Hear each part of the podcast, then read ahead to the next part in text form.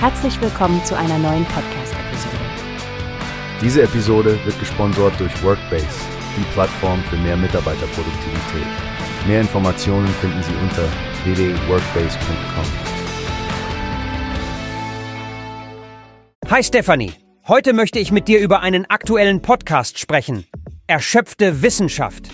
Hast du schon in die erste Folge reingehört?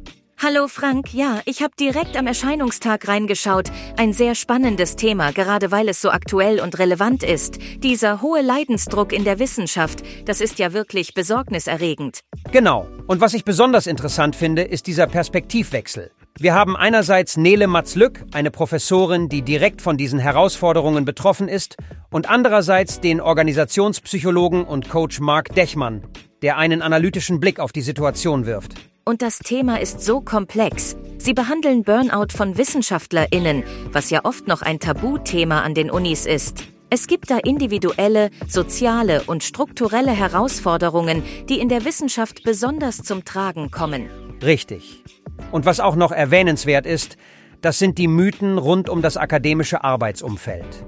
Diese romantische Vorstellung der Universität als Ort der Ruhe, das entspricht ja längst nicht mehr der Realität. Ja, das klassische Bild hat definitiv Risse bekommen. Die Realität sind oft befristete Arbeitsverträge, enormer Wettbewerb und diese normalisierten langen Arbeitstage. Viele in der Branche ordnen ja alles der Wissenschaft unter, was sie eher als Berufung denn als Beruf sehen. Und genau diese Problematik wurde ja auch durch den Hashtag Ich bin Hanna sichtbar gemacht und hat die öffentliche Diskussion erreicht. Was mir auch gut gefällt, ist der strukturierte Aufbau des Podcasts. Die haben einen Trailer und jede Woche gibt es eine neue Folge mit verschiedenen Schwerpunkten, die das Thema aus unterschiedlichen Blickwinkeln beleuchten. Ja, und es geht ja auch um Lösungen und nicht nur um Problembeschreibungen. Ich denke, dass der Podcast wichtig ist, um Veränderungen anzustoßen. Die akademische Welt braucht definitiv mehr gesunden Wettbewerb und kreative Freiräume. Allein schon, dass die Serie bei allen großen Portalen zu finden ist und sich gezielt an ein breites Publikum wendet, ist ein wichtiger Schritt zur Sensibilisierung. Absolut. Und für jeden, den es interessiert, ist es bestimmt auch gut zu wissen, wo man zusätzliche Infos bekommt oder wen man für Rückfragen kontaktieren kann.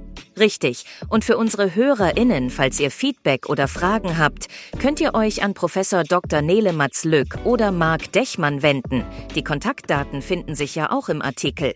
Ich bin echt gespannt auf die nächsten Folgen.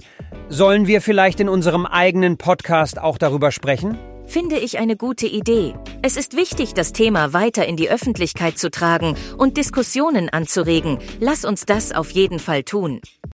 Wie hast du gehört? Es gibt eine Plattform, die wir probieren sollen. Workbase heißt die, hört dir das an. Mehr Produktivität für jeden Mann.